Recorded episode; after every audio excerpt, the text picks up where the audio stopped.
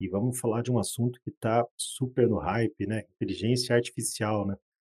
E temos um convidado que é da Gup, uma empresa de, eh, recrutamento, uma empresa que tem, eh, assim, muita muita expertise em recrutar pessoas e leva muito a sério a questão questões como diversidade, né, eh, nas empresas, né, modernizando o quadro societário o quadro de funcionários das empresas, né. Então estamos aqui com o Wesley, né, que ele é head de IA lá na Gup. Então você vê como como a Gup está dando im importância para esse para essa questão da inteligência artificial.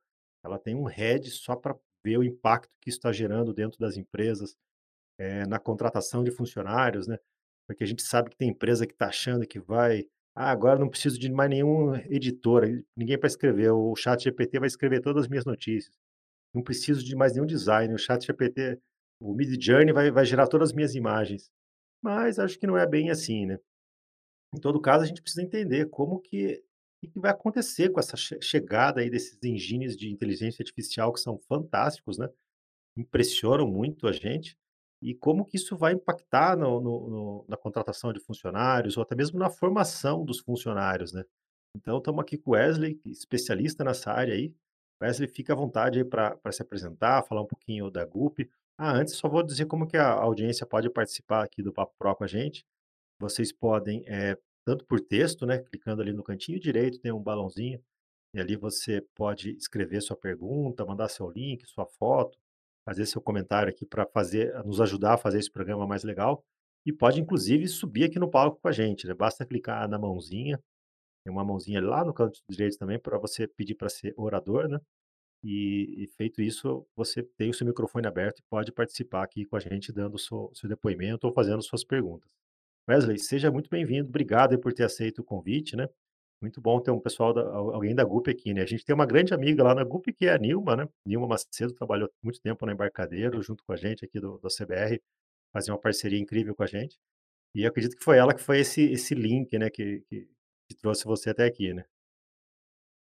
Olá, bom dia pessoal, bom dia Daniel, eh, obrigado aí pela oportunidade de estar com vocês, conhecê-los e trocar uma ideia aí, né, sobre sobre esses assuntos que você colocou.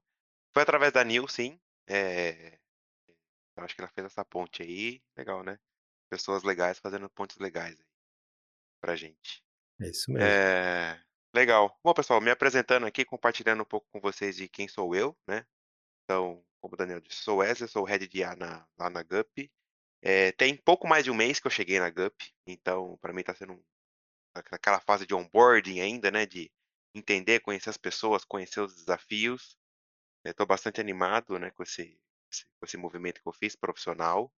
Eh, a Gup é uma empresa que começou na área de recrutamento e seleção, né, com ferramentas do que chama de ATS, né, que são os Applications Tracking System, eh, e hoje ela se expandiu como uma empresa que oferece produtos pra gestão, né, de de pessoas como um todo. Então hoje são 5 5 verticais de negócio, né, tem a parte de recrutamento e seleção, tem os produtos de admissão, produto de educação corporativa, produto de clima e engajamento, né, e a vertical da parte de performance que foi recentemente anunciado aí no no evento que a Gup realizou, né, na semana passada, o HR for Results, né, que é um evento anual que ela que ela organiza, né, e faz com com parceiros da área de de gente e gestão, né, eh, pra todo o mercado. Então hoje a Gup ela saiu daquele da saiu daquele foco muito específico de recrutamento e seleção e hoje tem essa família de produtos e de ferramentas, eh, que oferece, né, recursos tentam alavancar, eh, gestão de pessoas como uma um um item estratégico dentro das empresas. Eu eu já tô Eh super envergonhado aqui que eu estava errando o nome da da Gup, estava falando Gup, É, a é pronúncia, né. cara, Ela acon ela é uma acontece. multinacional? E ela é uma empresa Não, não. multinacional, Não, ela não é uma empresa multinacional, ela é uma empresa nacional, eh, piniquinha, né, aqui, né, criada 100% por pessoas aqui do Brasil. Hoje, né, tem tem a Gup tem tem vários, eh, investimentos, né, então ela vai contar com investimentos de de de fundos que vêm de fora tal, mas a a Gup foi fundada aqui por pessoas brasileiras, aqui a Mari, Bruna, Gui e o Robson, né, que são os 4, eh, fundadores ali da Gup, são pessoas, eh, do Brasilzão, gente da gente aqui. Eh, então esse é o um pouquinho da da história da Gup, né.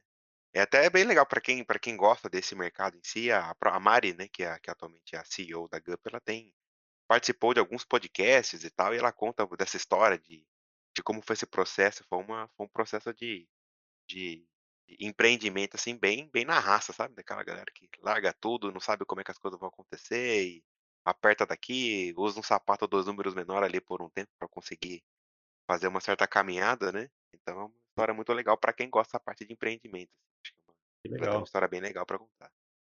Bacana. Então por isso que ela É. está investindo mais em em AI, né, porque, eh, com todas essas verticais, ela ela acredito que o o grande público-alvo da da Gup, eh, são empresas, né, talvez de um porte médio, maior, e então ela ela não quer ajudar as empresas só no momento que elas precisam de um novo funcionário, mas em toda a gestão ou, eh a organizar o quadro de funcionários de forma que ele seja mais produtivo, né, acredito que seja isso. É, desde lá do começo, quando no começo, na naquela fase bem embrionária do empreendimento, eh, tem até uma história engraçada, né, que ela que ela que ela conta, que ela e a Bruna, elas já eram elas já se conheciam, já eram já eram amigas, né, e e colegas profissionais aí antes da de pensar em fundar a Gup, as 2 que trabalhavam ali meio juntas e: "Beleza, vamos largar tudo para fazer isso?". E elas começaram a fazer algumas coisas na mão, assim, sabe, tipo, então pegavam uma tinha uma vaga de empresa, de alguma empresa cliente ali sendo avaliada e dois dois, 3.000 currículos para serem avaliados, né, e a galera começou a fazer isso na mão, literalmente. Ela falou: "Pô, a gente precisa de alguma inteligência que otimize esse processo", porque ele é um processo bastante custoso em tempo, né. Você avaliar 2, 3.000 currículos 2, 3.000 currículos, para entender quais que que que tem as a a aderência, né, compatibilidade com a vaga sendo tratada, isso para uma vaga. Agora imagina uma empresa aí que tem 50, 60.000 funcionários, que vai ter aí só de de de vagas de reposição na casa de umas, eh, 5.000 vagas, sei lá, se tiver um turnover aí, né, de uns 10%, eh, pô, então 5 então se tiver 2.000 que 2.000 currículos para cada vaga e tiver 5.000 vagas num ano, por exemplo, cara, isso é um volume absurdo. Então surgiu essa Sim. necessidade de ter algum tipo de inteligência, alguma como a tec a tecnologia como ferramenta para escalar esse processo, desde o dia 1 da Gup, né. Então desde esse processo. Então a partir daí, que que surgiu então essa por de entender que IA, né, IA e tecnologia como um todo, como uma coisa que devia tá tá no coração ali. Eh, e foi até isso assim que entrou o Robson, né, que é o que foi é um dos cofundadores também, que ele é uma pessoa que veio para trazer ele já trabalhava com essa parte de dados e tal na época, e que veio para trazer essa essa pô, como é que a gente cria uma tecnologia que ajuda a gente a fazer isso melhor.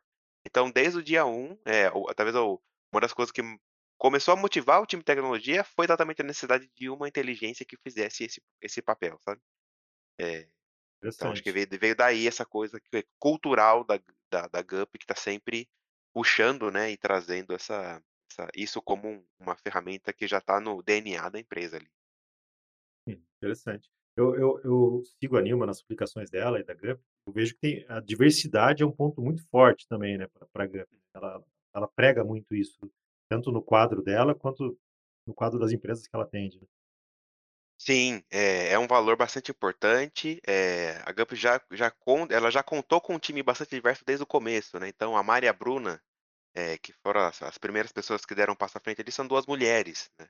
Eh, aí depois juntou-se com o Robson e o Gui, né, o o Gui Dias que hoje é nosso, eh, nosso líder da parte de marketing e produto, e ele é irmão da Mari, né, então o time já nasceu diverso ali, no sentido de, né, com com com alguns com alguns aspectos de co diverso em em diversas em vários aspectos.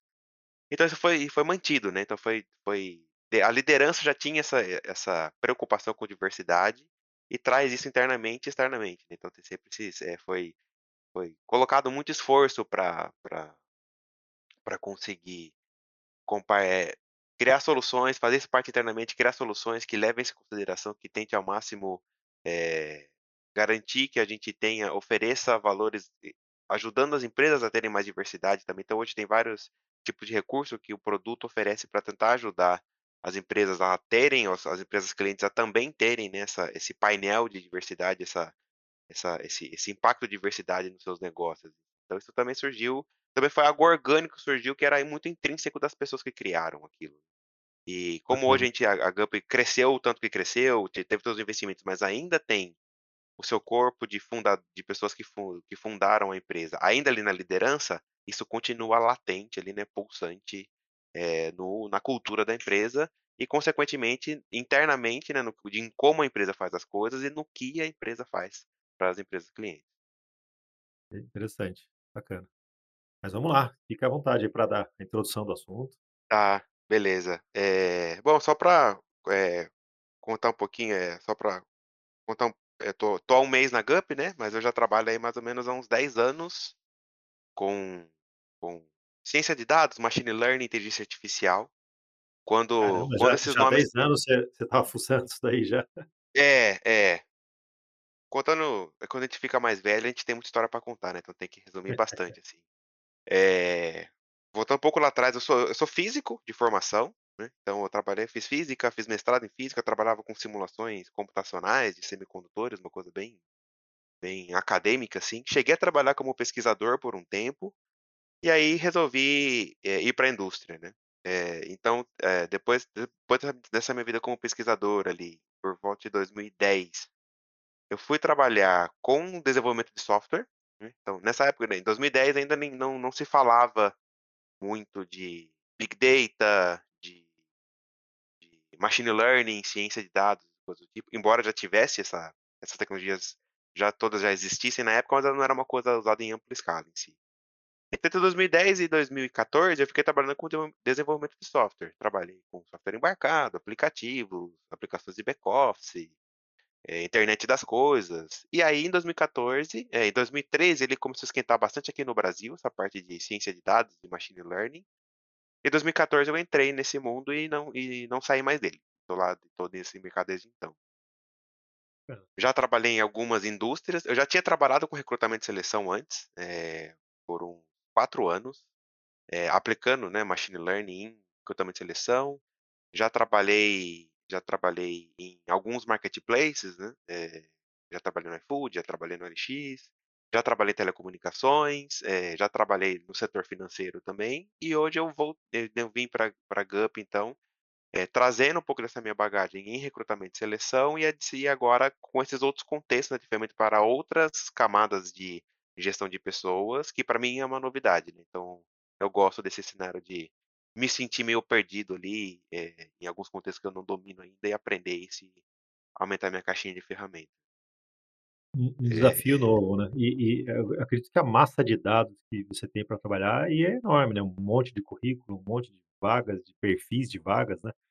E a Ela acredito que a que a IA vai ser usada no sentido aí de dar o match, né, da do melhor candidato pra aquela vaga, né. É, essa parte de, eh, esse tipo de de de produto, assim, de de gestão de pessoas, ele tem uma ele tem um fator curioso que ele é ele ele ele é que é um que aborda um dos dos outros tipos de de de dados do big data, né. Se a gente lembrar lá atrás, quando começou a popularizar o big data, eh, tinha tinham aqueles 3 V's, né, que era aquela parte de volume, variedade e tinha um pouco de velo acho que era velocidade, que era o dos V's que as pessoas adotavam na época. Então, da parte de volume, eh, de de a quantidade de dados, de variedade do da da quantidade de dados, eh, da quantidade de tipos diferentes de dados que você aborda, e também a parte de velocidade que, pô, como que você consegue ter esse esse volume de dados, eh, enorme, gerando alguma coisa com uma velocidade grande. Com esse tipo de ferramental, eh, de de gestão, desde a parte de recrutamento até outros ferramentais em si, eles até têm um volume um pouco menor que outros contextos em si, eh, então, pô, você pensa em telecomunicações, você pega uma uma das grandes operadoras, elas têm, sei lá, 40.000.000 de clientes e elas, eh, têm todos os tickets de internet móvel de todas as pessoas, o ticket, assim, ele fica trafegando, né, seu seu telefone fica trafegando dados, ele fica mandando pequenos pacotes.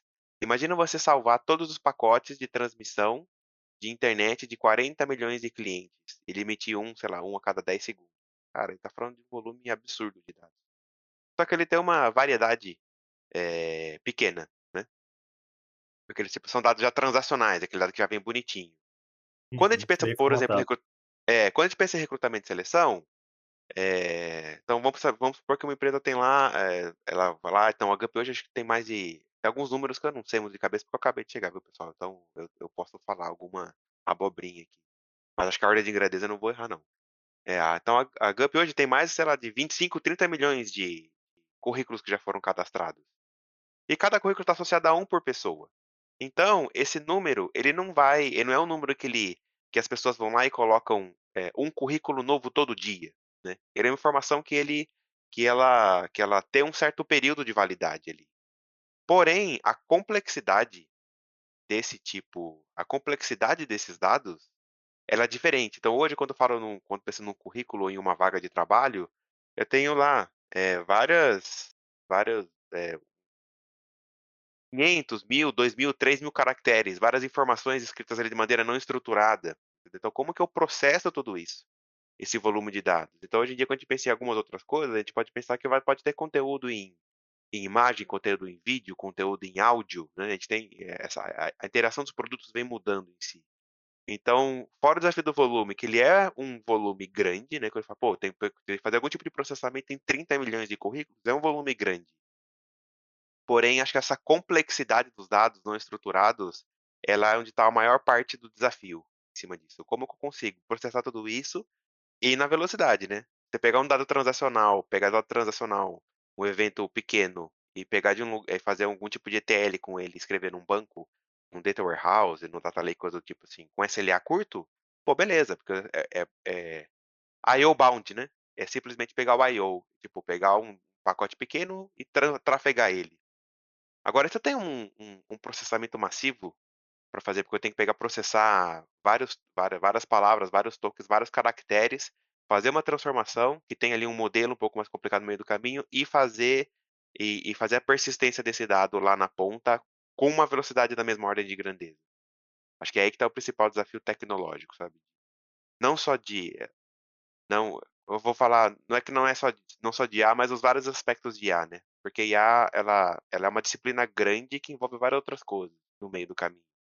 Então dentro de uma solução de IA, recrutamento, você pode ter soluções de NLP, né, de processamento de linguagem natural, que vai tentar extrair algum tipo de semântica, você vai ter todo um back-end que faz toda a gestão disso, você vai ter uma estrutura de dados de você onde você vai precisar armazenar essas novas representações de dados, então IA é um sistema, né, como sistema ele vai ter alguns cores de heurística, machine learning, NLP, visão computacional, coisa do tipo, e todo o restante do sistema, back-end, front-end, eh, persistência de dados, as outras camadas que qualquer outro tipo de sistema tem.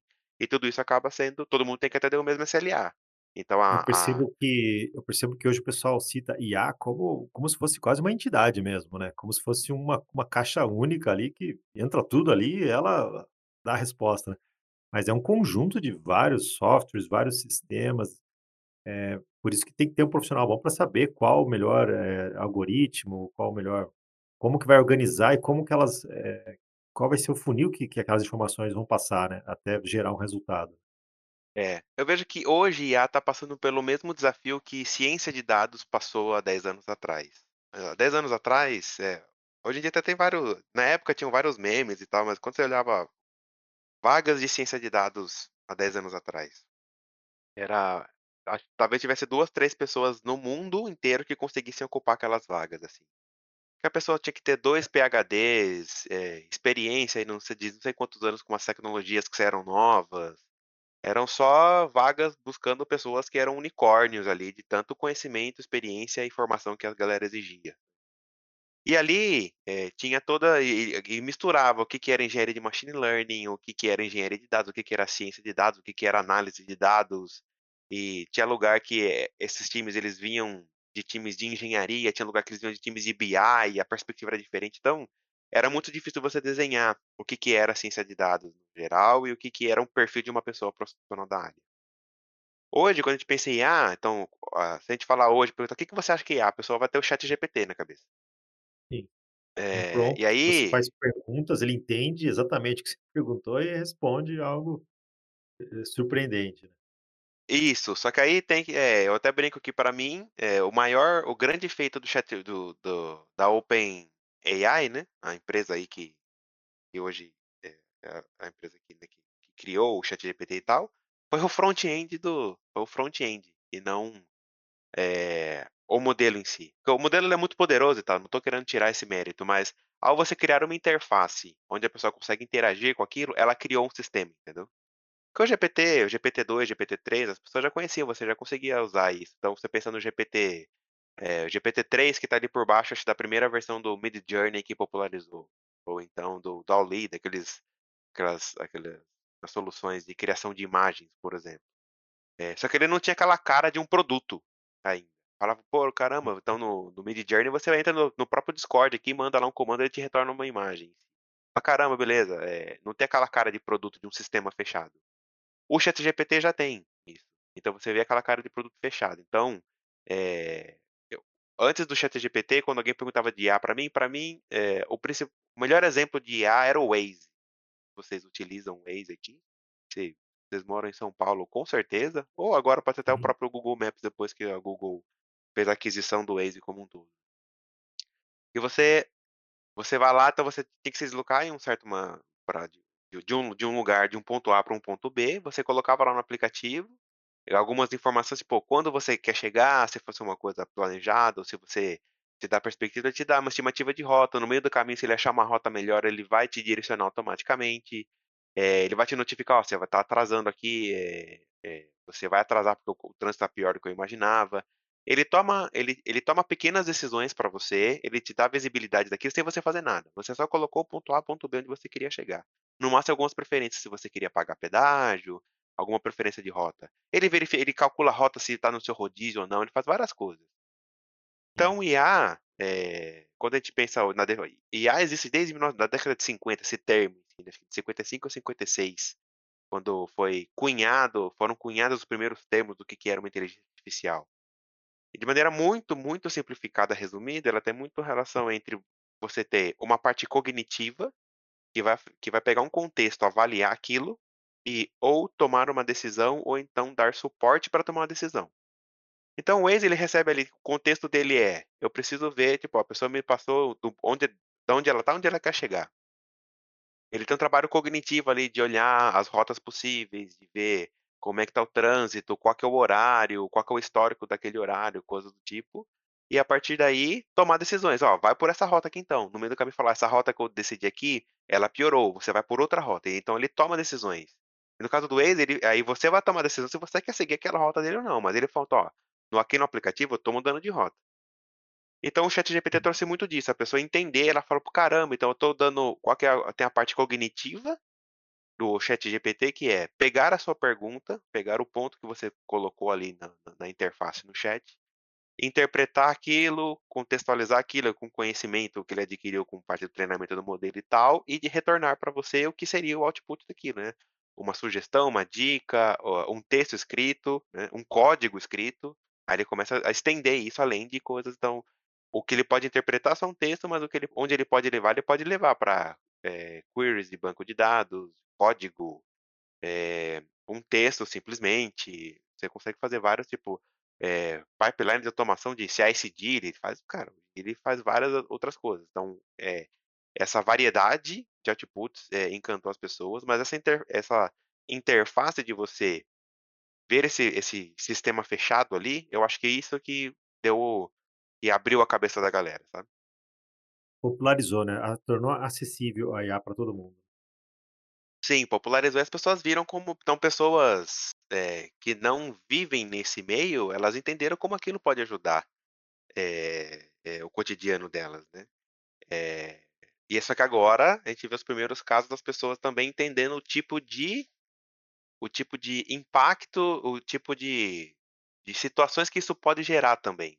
Porque assim como todo si sistema fechado, ele sempre vai ter pontos de acerto e pontos de falha, né. Eu lembro quando há muito há uns anos atrás eu eu trabalhava eu moro em Campinas, né, aqui no interior de São Paulo, e trabalhava em São Paulo, eu ia de fretado algumas vezes e tinha um um colega meu lá de fretado que ele falava: "O lado ruim do sistema é que sistema aceita tudo, e aí ele tem que lidar com isso". Você coloca geralmente num sistema você consegue colocar qualquer coisa.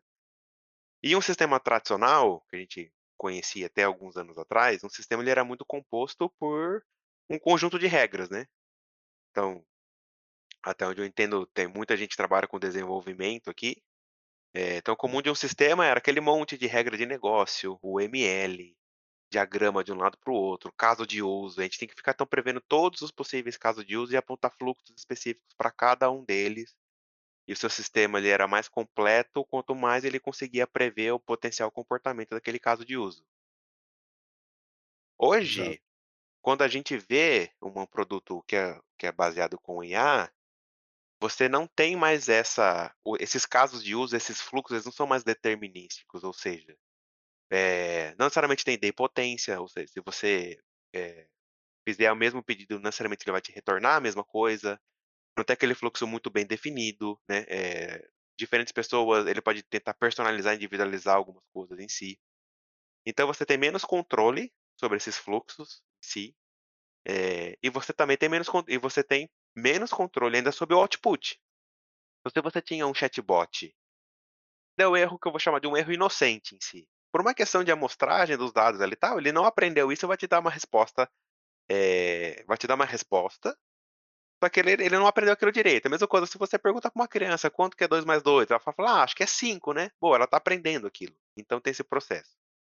Aí, a outra ponta, quando a gente fala de algo que já começa a beirar negligência ou a má fé, teve o caso aí que o Diego trouxe, então da pessoa que que tenta encontrar eh, que tenta encontrar onde você alguma brecha, algum caminho, o seu objetivo ele é maligno, digamos assim, ele é mal intencionado, e você tenta encontrar um caminho para que você consiga chegar lá, né. Antigamente tinha até uma uma uma piada que o pessoal brinca que a maneira se você se você quer saber uma cidade muito pequenininha, de do interior, onde fica o bar, sem parecer uma pessoa, eh, sem parecer uma pessoa que é muito ligada nisso, bar fica lá na perto de sei tal lugar. Então você indiretamente, você descobriu onde estava o bar, mas parecendo que eu sou e dezenas de milhões de clientes, de pessoas utilizando, e você tem algo então, se isso acontecer, você tem lá, eh, 50.000.000 de pessoas utilizando um determinado aplicativo e a IA, ela erra nesse sentido por em meio por cento do seu meio por cento, você está falando aí de 200 de de milhares, de dezenas de milhares de casos errados acontecendo. É um volume grande, por mais que percentualmente ele é pequeno. Eh, então isso isso vai dar muita dor de cabeça para as pessoas. Então, eu hoje quando as pessoas me perguntam de IA, fala: "Pô, mas qual é o desafio de IA das empresas? Ele é tecnológico e tal, de colocar modelo, de você conseguir escalar um modelo de um LLM, né, um Large Language Model em produção, tal", eu falo assim: "Esse é um grande desafio, só que eu entendo que tem um desafio, eh, da mesma ordem de grandeza, talvez até maior, que é como todo o resto se ajusta", porque hoje, o produto os produtos em si, a interação com os produtos, ela tende a mudar. Eh, porque hoje então a galera vai esperar: "Pô, então eu quero dar uma informação bem resumida, assim, a galera me dá tudo de volta", e sair daquela experiência onde a gente clicava em vários botões, montava esse aquele fluxo tudo bem definidinho, né, tipo, sei lá, um aquele funilzinho de conversão bem bem tradicional. Muda o produto. O tipo de problema que vai acontecer, é um problema diferente, porque ele você tem um um output com menos controle, é mais difícil você debugar certas coisas, eh, e o tipo de de problema que vai acontecer, ele é diferente. Então o suporte que você vai dar sua pra pessoa que utiliza o seu aplicativo, o seu sistema, ele também vai mudar. Eh, então você vai mudar produto, você vai mudar marketing, você vai mudar a parte de sucesso do do cliente, você vai mudar uma série de aspectos, por quê? Porque ela muda essa essa forma de interação, como funciona esse meio do caminho. E isso vai levar um tempo pra galera se adaptar, pra ter ferramenta que identifica isso. Como é que você debuga uma resposta errada do ChatGPT, por exemplo, se ele fizer parte dele do seu caminho do de entrega do valor, eh, ele dá uma resposta errada que leva a pessoa cliente a tomar uma decisão errada que tem um prejuízo, ela fala: "Não, eu quero o meu dinheiro de volta". Como é que você debuga isso? É, eu acho que essa é uma muitas vezes nem pergunta muitas vezes nem dá, né, porque ele foi feito pra não ter if no meio ali, né, É. É, então O o acho só esse é comentar aqui, no o o Diego fez a pergunta que eu citei ali, ele jogou no uma imagem ali no chat do Papo CBR, que ele perguntou: "Quem é o fundador do projeto CBR?". E ele inventou um nome aqui, José Antônio Gomes Filho, mais conhecido como Zanoni, ou seja, ele deu um nome inventado e ainda inventou um apelido para o cara. É, seja, mas é isso. É. mas quem E lê você essa resposta que ele deu, vai achar: "Nossa, tá tá perfeito, tá tudo certo", porque é é muito bem escrita, né, ela Parece verídica, né. Sim, eh, e e foi um erro inocente, assim, foi foi o que ele aprendeu, sabe. É a mesma coisa se alguém perguntar pra você algo que você, eh eh, tem um pouco daquele efeito Dunning-Kruger, sabe, de qual que é a confiança a sua confiança com base em no no no no seu grau de conhecimento, né. Em vários contextos, hoje o ChatGPT ele é um contexto ele é um contexto descompromissado, porque, eh, quando se você olhar os termos de serviço, ChatGPT e coisas do tipo, ele vai falar: "Não, é uma experiência aqui pra você entender, a gente tá testando a ferramenta e tal". Então o propósito é esse, se alguém usou uma informação dessa em um contexto um pouco mais severo, um pouco mais crítico, a decisão é de quem utilizou. Então se eu for lá então se eu sou se eu sou uma pessoa de medicina e eu perguntei veio alguma pessoa paciente aqui me deu sintomas, eu fui lá em vez de eu usar o meu conhecimento, usar os procedimentos tradicionais, eu fui lá para o ChatGPT, perguntei aquilo, passei um diagnóstico, e aquilo estava errado e levou a algum tipo de consequências mais sérias, eu decidi fazer isso. Eu decidi fazer isso. Porque essa ferramenta não foi feita com esse propósito. Então a OpenAI vai falar: "Cara, você usou isso aí, porque você quis eu não tenho nada a ver com isso. A gente recomendável" o Google faz muito disso. Começa a gente as pessoas falam do doutor Google, né, quando alguém fica doente, você vai lá e pergunta no Google, eh, algumas coisas, o Google fala tipo: "Ó, recomendamos que você vá e procure um médico e tal". Isso é isso é é uma recomendação séria e também pra dar pra gente um pouco pra dar pra pra empresa, né, para o Google, você falar: "Ó, eu eu falei, eu deixei muito claro que isso não deveria ser usado como um diagnóstico, em si". Uhum. Então a OpenAI hoje, o ChatGPT, tá nisso, tá nesse formato, ó, se você quiser utilizar isso aí, pessoal a galera usando pra fazer escrita de dissertação de mestrado, TCC, tese de doutorado, tiveram alguns umas notícias que foram veiculadas recentemente de pessoas que tiveram reprovação em trabalhos de pós-graduação, porque estava lá muito baseado, né, estava com o uso de ChatGPT, informações erradas e coisas do tipo, a decisão é sua. Agora e quando a gente como empresa seja como fornecedor de solução, ou como empresa que tem o produto próprio, quando você coloca aquilo de fato no caminho crítico do seu produto, você está internalizando esse tipo de ganho de valor, porque ele traz muito valor, ele tem muitas capacidades muito legais, porém você também traz pra si a responsabilidade, eh, desse tipo de situação, de erro, de falha, né, tem várias coisas que podem acontecer. E aí? As empresas têm que estar prontas para os impactos disso também. Eu acho que o conjunto legal é quando você tem um uma dupla ali, né, tipo, você usa a inteligência artificial pra peneirar uma uma quantidade enorme de dados, mas você pega os os resultados dela e faz a análise humana ali, né. É, é, então é isso que a gente tá tentando entender, né, eh, como que que isso impacta, assim, porque a galera, eh, quando a gente pensa em uma tecnologia de grande escala, ela sempre vem na parte de custo, de eficiência, e esse é um é uma provocação que as empresas esse ano específico têm passado, né, porque então, a gente tem visto aí demissões em massas, cortes de orçamento em várias empresas de tecnologia, não só de tecnologia, mas tá muito presente na empresas de tecnologia.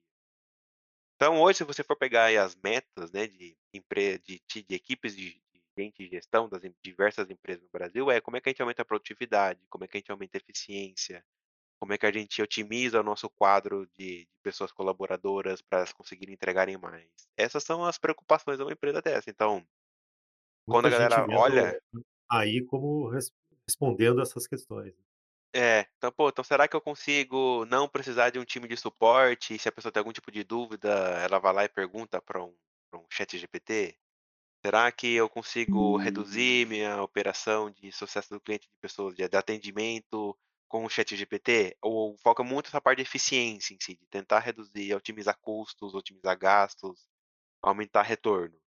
Eh, outras pessoas vão pensar muito em como agregar valor diferente para o produto e tal, então tem esses, eh, a a encaixar essa o valor que ele que essa tecnologia pode agregar eh, dentro de do seu contexto. E aí vai começar as partes mais especializadas, eh, de você customi então você pegar um modelo desse customizar e treinar um modelo próprio, ou então customizar esse modelo com informações próprias e conseguir ter controle, ou criar aí você começa a criar outros modelos que tentam detectar se tem algum tipo de ofensa, eh, naquela mensagem, se tem alguma alguma coisa como é DLP, né, que é de Data Loss Prevention, são tecnologias que já existem várias ferramentas de comunicação corporativa e tal. Então aí começa essa Então criar-se um aspecto regulatório, de compliance ali, de segurança e tal, em torno dessa ferramenta. Então aí a gente cai para os desafios tecnológicos também. Eh, mas de qualquer maneira, você traz essa responsabilidade é igual você sair você, sei lá, você vai sair com grupo de amigos e tal, tem uma pessoa que ela é meio, eh, você não sabe muito o que você pode esperar dela. De alguma maneira dá a sensação que você é responsável por ela. Tem que ter as preocupações devidas, entendeu? Você vai sair com a com um sobrinho ali, com com o filho do do irmão, do primo, vai tomar um sorvete, de repente o moleque sai correndo no meio da rua. E aí? Como é que você lida com isso? Eh, hoje a gente vai ver isso em larga escala como inteligência lidando com milha com milhões de clientes, com milhões de usuários, em alguns contextos. Elton queria fazer uma pergunta? É, eu eu ia até, eh, perguntar um pouco sobre isso mesmo, nessa questão, porque eu eu vi um comentário, Wesley, não tem muito tempo, de que essas, eh, inteligências artificiais, principalmente essas generativas, né, tipo ChatGPT, tipo o Midjourney, eh, elas só só resolvem um problema quando você já sabe que tipo de resposta você quer. Então você levanta uma uma pergunta para elas, né, uma questão, eh, e você tem que ser capaz de de responder se a se a resposta que eles vão te dar, de avaliar a resposta deles se é verdadeira ou não. Esse você acha que que tem alguma maneira de a gente, eh, melhorar a situação, já que sua formação aí já foi na nessa nessa área, né, de pesquisa de dados, a gente pode esperar, assim, uma confiabilidade maior nesse tipo de tecnologia no futuro? Porque se ela se a gente sempre precisa, né, de avaliar a resposta dela, para ter um grau de confiança, isso limita bastante, né, talvez o que a gente possa usar. Que que você acha? Sim. Ah, eu ve eu vejo um caminho onde vai ter a gente vai ter bastante evolução nesse lado, eh, até o próprio Sam Altman, que é o CEO da o atual CEO da OpenAI, ele mesmo falou que acho que esse esse esse esse formato desses large language models super generalistas, ele não vai durar muito tempo. E alguns motivos são esses em si. Então a gente vê hoje em dia, a gente já vê empresas, eh, que já estão usando, né, o GPT, eh, pra treinar modelos com base em alguns dados mais controlados específicos, né, eh, já fazendo algumas algumas validações, garantindo um pouco melhor essa parte de saída, passando por algum tipo de filtro ou algumas detecções, eh, pós, né, essa parte. Porque algumas dessa dessas ferramentas já existem em si. Essa parte que eu mencionei, por exemplo, de Data Loss Prevention, são, eh são ferramentas que tentam identificar em trocas de informação, pode ser em aplicativos tipo o Discord, o Slack, hã, Microsoft Teams, Skype, coisa do tipo, que eles monitoram, eh, troca de tráfego, né, de de dados, de mensagem de texto, pra verificar se não tem algum tipo de informação sigilosa sendo sendo, eh, sendo compartilhada, né, de maneira indevida. Então, tem desde coisas simples como regex, até coisas que são são modelos de de NLP de machine learning, que tentam identificar isso. Eh, hoje quando, eh, tem, eh, monitoramento de operações que operam via chatbot, por exemplo, já tem ferramentas que tentam controlar um pouco, "Pô, será que tem alguém, gerando ofensa nas trocas de mensagens e tal?". Então a gente já tem um pouco de tecnologia disso. o Discord tem, né, um moderadorzinho, um boot moderador, né, que vem com o próprio Discord. Exato, exato. Então, eh, não é uma coisa que ela tá completamente completamente, eh, assim, que a gente tá come come começando completamente do zero, assim. Então só que, eh, então hoje as empresas vão começar como é que a gente eles maximizam, porque no fundo a a avaliação é como que eles maximizam o retorno de algum tipo de investimento em uma solução dessa, então seja tanto no custo disso quanto, eh, no valor que ela agrega. Se eu tiver uma inteligência que ela for mais assertiva, que ela resolve mais problemas, mais ela executa mais atividades de maneira bem assertiva, eu consigo aumentar o meu retorno. Eh, eu consigo eu preciso fazer isso de uma maneira que ela não custe um absurdo, né, então não não adianta eu fazer uma inteligência que vai me dar R$1.000.000 a mais se eu vou gastar R$2.000.000, eh, pra conseguir gerar isso. Quando a gente pensa nesses modelos do tamanho do do GPT-4, por exemplo, com com todas as centenas de bilhões de parâmetros, cara, isso custou uma uma grana muito alta pra gerar isso. Então é uma tem que ser uma empresa que consegue escalar o retorno disso proporcionalmente, né, como uma Microsoft da vida. É, a Eh, a e aposta deles foi muito grande, né, foi bilionária, né.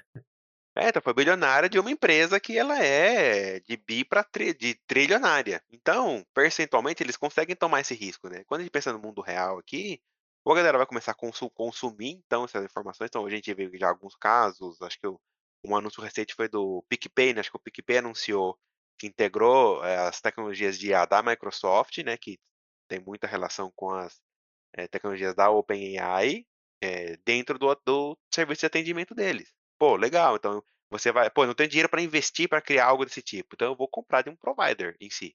Então então vai ter esse esse trabalho das pessoas entenderem, porém, eh, já tendo alguns alguns possíveis gatilhos ali para você fazer esse monitoramento, e também, eh, e vem essa parte regulamentar, jurídica, né, de como como que é a postura, se acontecer alguma coisa, de quem que é a responsabilidade.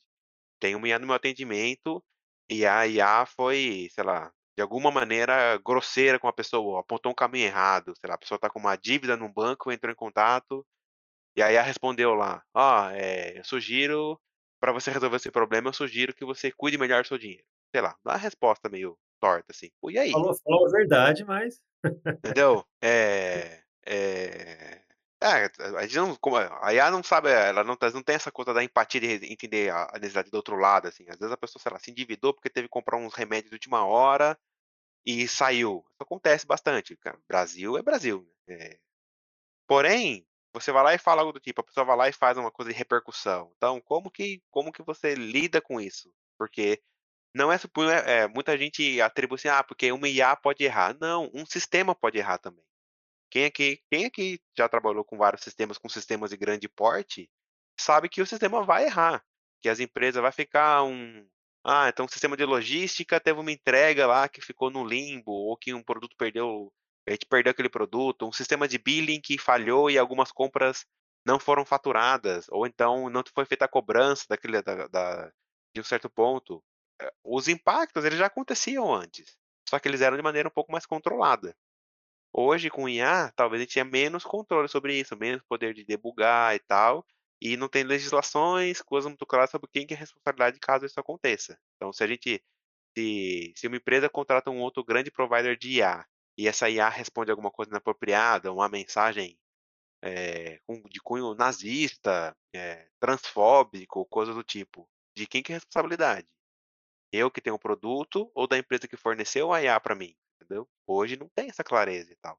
Eh, hoje vai ganhar quem tiver o melhor corpo de advogados ali, entendeu? Se não tiver uma lei muito clara. Agora talvez esse tipo de coisa até o Estado vai ter que entrar e criar legislações novas, né, ou ou alguma jurisprudência em cima disso aí pra é, porque realmente a escala é muito grande, né. é. Não, isso isso tá muito quente, né, então na na Austrália, eles já tiveram alguns problemas alguns anos atrás, eles já têm um um um panorama mais avançado disso, de legislação de regulação de IA. A Europa, eh, acabou de passar pela pela primeiro processo de aprovação no Senado, a proposta de regulação e essa primeira etapa foi aprovada. Eh, no Brasil já existe uma proposta de regulação de IA, eh, que está ali em trâmite, né, então deve ter algum deve ter algum tipo de coisa disso em breve, assim, nos próximos meses, provavelmente. Eh, nos Estados Unidos já tem lá já tá essa semana já está quente, porque um senador eh, já fez uma primeira proposta disso para tentar colocar, muito focado em explicabilidade. Então, tá rolando um novo processo, como foi, eh, por exemplo, a GDPR, a Lei de de Proteção de Dados na Europa, e depois a LGPD aqui no Brasil, entendeu? Esse esse ano deve ser muito quente nesse tipo de discussão, porque a gente precisa fa eh, an antes que gente essa antes que isso ganhe mais escala, eh, a gente precisa ter um alguns dispositivos, alguns gatilhos ali para tentar para tentar proteger um pouco a sociedade e e todo mundo que tem algum tipo de interesse algum tipo de impacto dessa desse tipo de situação. Vo voltando um pouco para o assunto aí de de recrutamento, daria para usar uma IA, por exemplo, para pegar mentiras no currículo? A gente vê, por exemplo, o cara coloca lá inglês intermediário ou avançado, aí você vai tentar fazer algumas frases em inglês com o cara, você descobre que o inglês dele não é nem básico, né. A IA conseguiria ver alguns padrões que ele fala: "Esse esse currículo aqui tem mentira aqui, esse cara não não não tá sendo muito confiável no que ele informou". Acho que tem alguns tipos de coisas que eu vejo como viáveis em si. Eh, tem a questão de de consistência ou de inconsistência, né. Eh, e não só para o lado negativo, para o lado positivo também, de inferência, sabe. Eh, então, se um exemplo, ah, tem alguns exemplos até meio clássicos ou ou óbvios, assim, que é a pessoa que vai coloca lá no currículo falando que ela tem 20 anos de experiência com Kubernetes. Cara, Kubernetes não existe há 20 anos, então isso é uma informação inconsistente, não é possível. Eh, então e inconsistências, eh, é possível, eh eh, estudar para identificar. Tentar utilizar isso para validar, né, eh, será que hoje em dia como você pegar como ChatGPT ou esses modelos de linguagem, esses lá LLMs, eles lidam com código, né, e você e você a pessoa fala: "Tá, eu sei programar em Java, em Scala, eh, Rust", alguma dessas linguagens.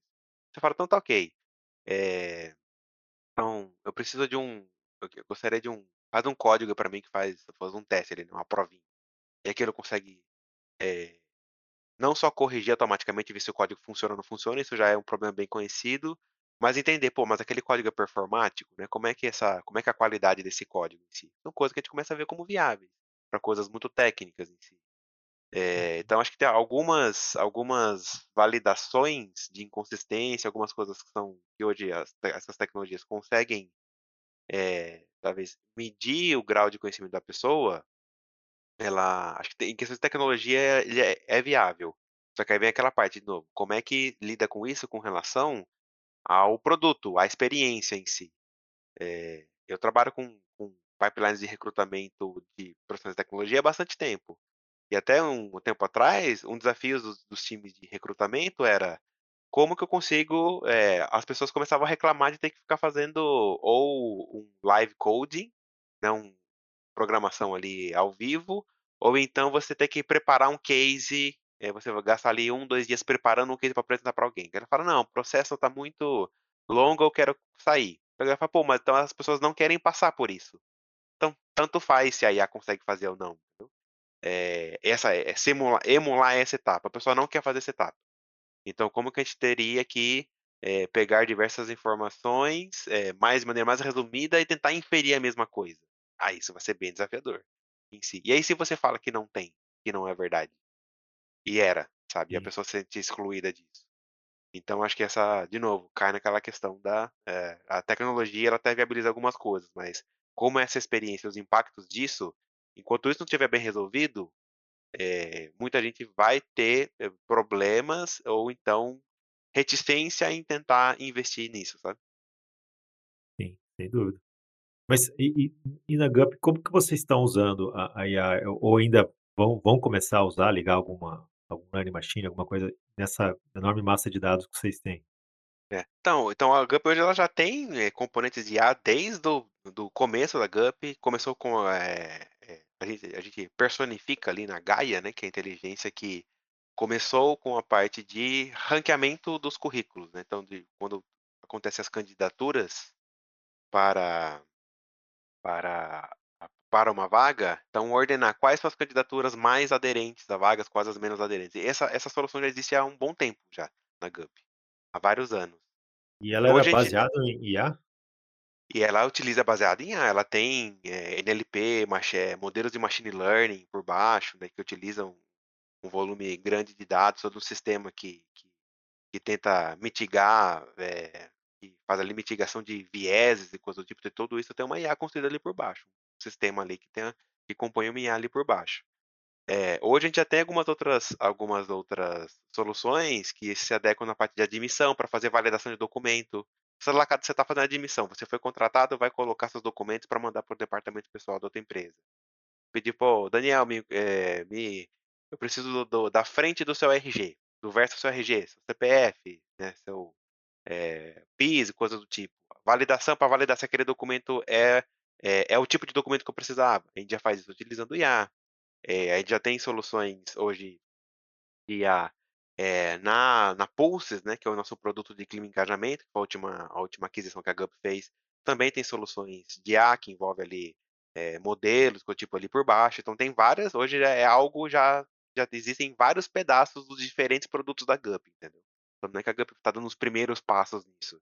É, hoje a Gup lida com beleza, do que como é que do meu produto, dos meus sistemas hoje, como é que eu lido com o futuro. Entendi. E e essa essa preocupação também da da IA tá desempregando as pessoas? Eu não sei se isso é é assunto a ser discutido, como como as empresas vão se ajustar ou se elas vão demitir por conta da IA.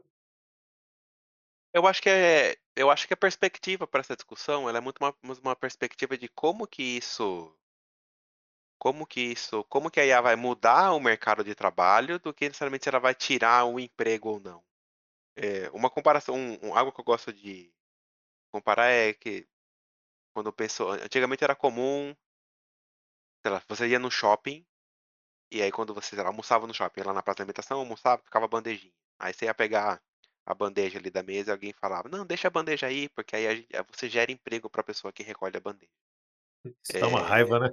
Joga a é, no cara. chão que li dá dá emprego para o lixeiro, né. Sabe, Eu então, eu eh eu escutei uma eh resposta bem marota outro dia disso aí, eu falei assim: "Então morra de uma vez, daí você dá trabalho para o coveiro".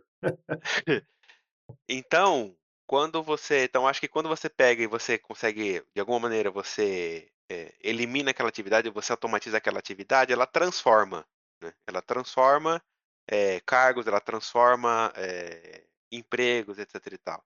Então pode ser que ela surja porque é do mesmo tempo que ele tá falando: "Pô, beleza, então a gente tem aqui" vamos pegar um exemplo no nosso contexto, tem o Copilot lá do GitHub. Eh, o Copilot vai eliminar, eh, emprego de de desenvolvedores, de pessoas de desenvolvimento em si?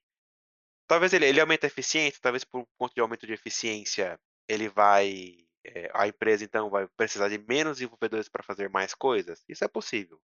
Só que será ao mesmo tempo que onde eu preciso de menos, eh, eu preciso de um corpo menor de desenvolvimento para criar um produto para fazer alguma coisa, eu não viabilizo o empreendimento e mais então eu consigo ter mais pequenas empresas que conseguem começar e arriscar e empreender mais, que também gera mais emprego? Então tem essa balança de beleza, então pode ser que a gente fragmente, porque hoje se for pensar em desenvolver uma tecnologia muito avançada, fazer um produto um pouco mais complexo, vai precisar de um time grande de desenvolvimento, quem não tem um grande investimento para fazer, não tem essa barreira. Agora, se eu diminuo a quantidade de pessoas desenvolvedoras para conseguir um certo tipo de produto, um certo tipo de sistema, então quem tem um time grande, pode ter pode querer diminuir esse time? Isso é possível. Agora, será que alguém que antes não conseguia investir, porque ele tinha que investir 1.000.000 e agora tem que investir 300.000, ele não consegue investir nisso? Então eu posso ter diminuído, eh, oportunidades de emprego num lugar e aumentado em outro. Por isso que eu gosto dessa avaliação do mercado de trabalho em si, de como isso viabiliza a partir do mercado, não necessariamente avaliando um emprego específico, sabe. Porque tem uma transformação que ela o cobertor é pequeno, né, você cobre um lado, você descobre outro. Eh, então acho que essa discussão, ela é muito nesse sentido, como isso impacta no mercado de trabalho, os negócios como um todo, porque acho que ela vão ter balanceamentos aí, coisas que podem diminuir, coisas que podem aumentar. Alguns empregos talvez se tornem menos importantes ou com salários diminuam, né. Eh, eu lembro que quando eu comecei, eh, digitador ganhava igual médico, ganhava mesmo, o digitador ia trabalhar de roupa branca, não sei porquê, eh, não sei se eletricidade estática, era, mas isso faz muito tempo que eu comecei. Mas era o status que ele tinha na época, porque era o cara que lidava com o computador, era quase um só olhava para ele como se fosse um cientista. Hoje nem existe mais a profissão de digitador, né. Então É, é é é. ajuste, né. Tem uma profissão que era engraçada no passado, que era uma profi eu não sei o nome, eu não lembro o nome exato, mas ela era uma profissão de acordador. Porque surgiu o relógio e as pessoas nem todo mundo tinha relógio em si. Então, se tinha alguém na rua que tinha relógio, as pessoas pagavam essa pessoa para num certo horário ela sair batendo, tipo, na janela ou na porta para acordar as pessoas. Você me lembrou a a acho que a Telesp tinha um serviço desse, você programava, você ligava numa secretária lá: "Ó, quero ser acordado tal hora", aí s ela ligava para o seu telefone naquele horário. É, É. tem até uma outra uma outra que eu aprendi recentemente que é em em diferentes estados, por exemplo, aqui em São Paulo, quando você se você bate o carro, tem que desamassar o carro, você vai no funileiro. E no Rio, só que, por exemplo, no Rio de Janeiro, o nome dessa profissão é lanterneiro, em si. E aí é muito curioso, por que que elas têm esse nome?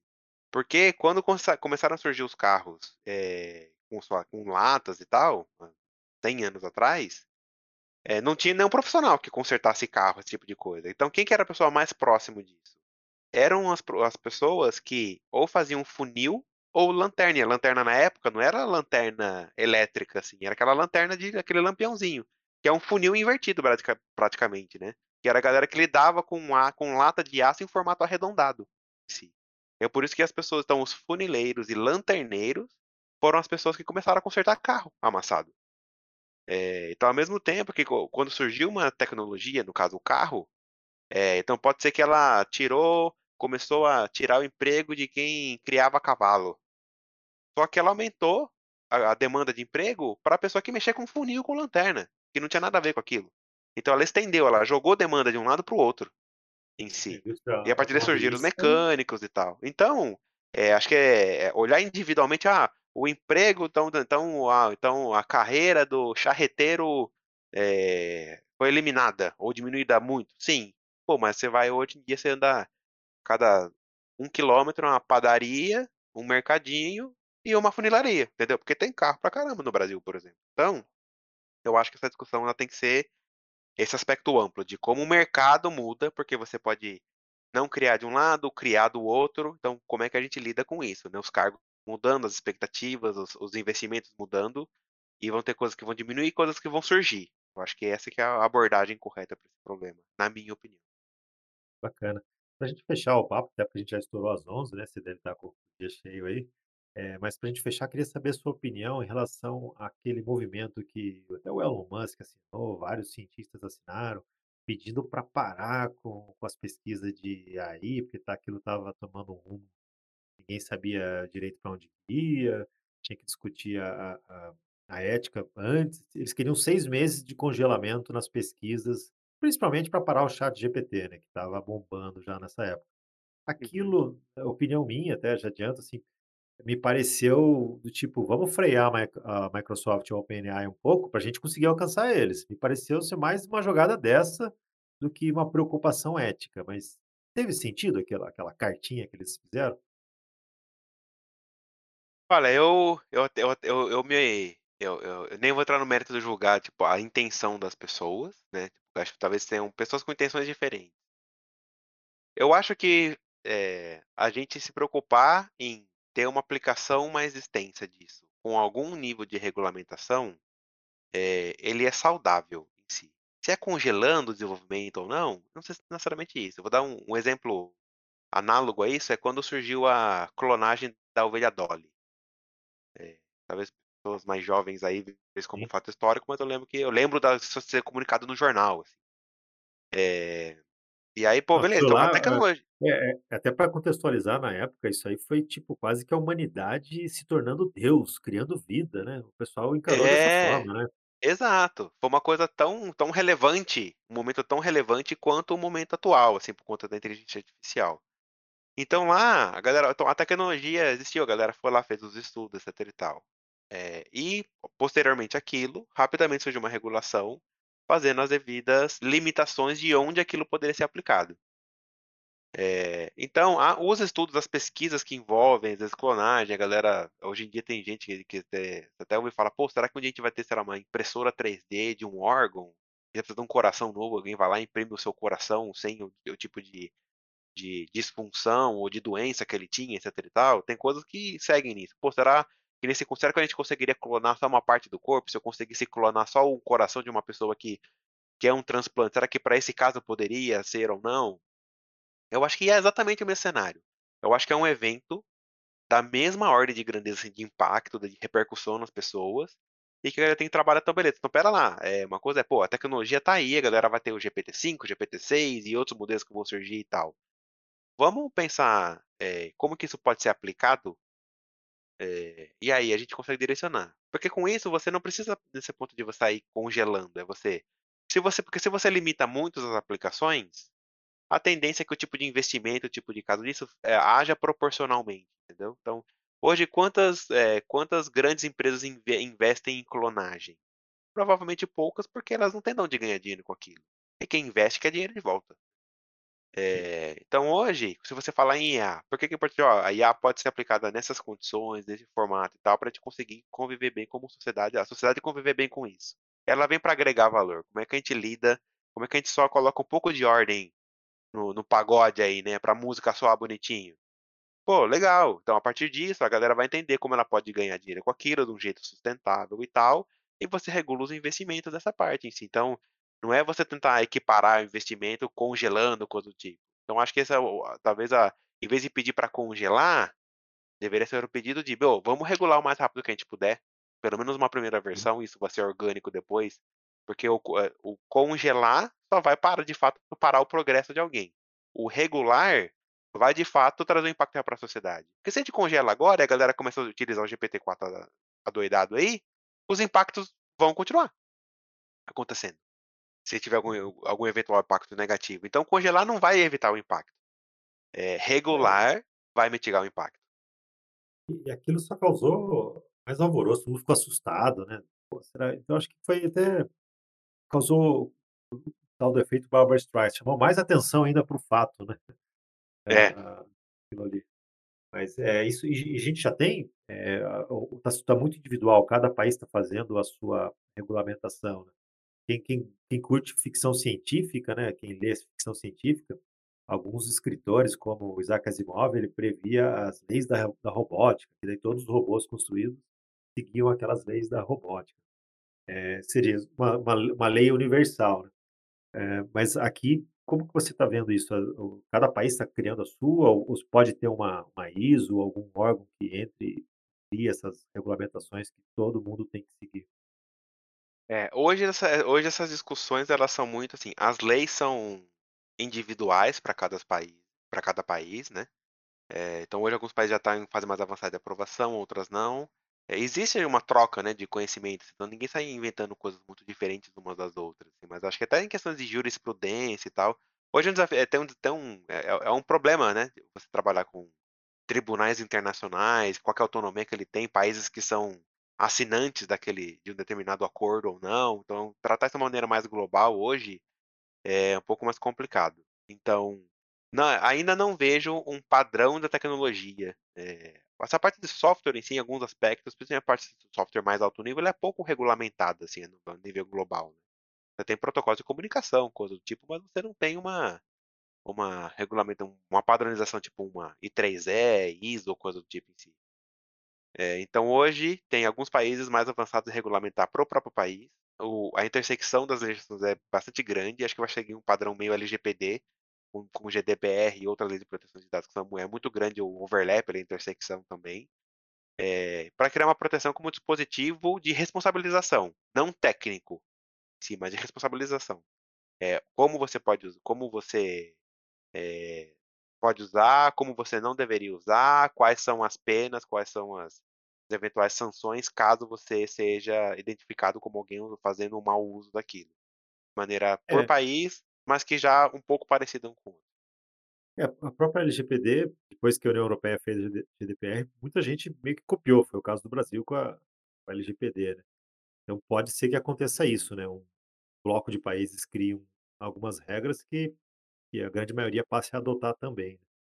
Sim, sim. E até porque tem as particularidades de cada país, né, então o país tem alguns aspectos específicos. De tipo de problema social, tipo de crime que acontece mais ou menos, então acho Eu eu até eu saudável o lembro espaço de do customizar. você citou essa questão regional de país, eu lembro de um professor eu fiz um curso de Novell Net Network, isso vai entregando a idade da gente. E e e disse que no contrato da de aquisição do software da Novell, tinha uma cláusula, assim, que a Novell não se responsabilizava pelos atos de Allah. Daí eu tem isso aqui no meio, né. Diz que nos países islâmicos, se o cara fala assim: "Olha, eh, deu com esse problema aqui aconteceu, porque Allah fa falou que tinha que acontecer isso aí". Pronto, o cara virou responsável daquilo, né. Então era então eles têm que não faz sentido em outros países, mas para aquele país faz todo sentido, faz toda a diferença, às vezes, do sucesso do negócio, né, aquela regra específica. Exato, exato. Bom, mas bacana, mas obrigado pelo papo e a gente avançou bastante em vários aspectos e aí, muito legal esse assunto, né, um assunto que desperta bastante curiosidade. Quer deixar um último comentário aqui pra gente fechar essa edição? Não sei se o Elton ou o Diego também ficaram com alguma pergunta aqui que eu acabei não dando muito espaço. Não, não, Daniel, tá tá ótimo. É, se se a gente for começar a levantar mais pergunta ou coisa aqui, a gente não para de conversar hoje não. É verdade, realmente. Acho que vale até deixar um convite para uma segunda edição, o que que vocês acham aí? Boa. Bacana.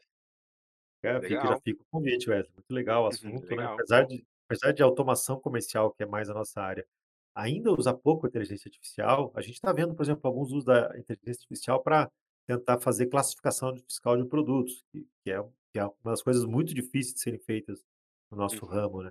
E a IA tendo bastante sucesso nesse nesse quesito, né. Mas é, deu para ver que você é um grande conhecedor do assunto aí, bacana foi a conversa de hoje. Ah, legal, pessoal. Ah, bom, de mensagem final, só queria deixar um agradecimento aí pela troca, acho que foi uma troca bastante legal.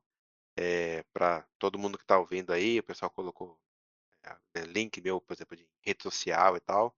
Quiserem bater mais papo, discutir, trazer ideias, perspectivas diferentes, pontos de discordância, acho que é acho que é um é um momento bom para nós, como profissionais da área e também impactados por outros contextos, a gente discutir de um jeito construtivo, de um jeito legal, trazer as opiniões, concordâncias e discordâncias, para que a gente comece a criar um consenso, né, um consenso, um consentimento aí de qual que são as melhores condutas, como a gente consegue alavancar melhor isso. Eh eh, acho que aí a gente vai construir uma comunidade que consegue aumentar o nível de maturidade com que lida com o assunto e e compartilhando, né, eh, conhecimento, compartilhando sucessos e falhas, pra gente como comunidade, a gente se ajudar a lidar melhor com essa transformação, né. Muito melhor se lidar com isso em grupo, em comunidade, do que a gente ficar lidando com os impactos de maneira mais isolada. Esse é o meu recado final aí. Bacana, fantástico. Parabéns aí pelo pelo cargo na Gup, né. Muito bem-vindo, a Ni eu vejo que a Nilma está muito feliz lá, então, com certeza, também você vai ser muito feliz, parece ser uma empresa incrível de se trabalhar, né. E muito obrigado mesmo, né, por ter aceito o convite, bater um papo aqui com a gente, falar sobre esse assunto aí com tanta propriedade.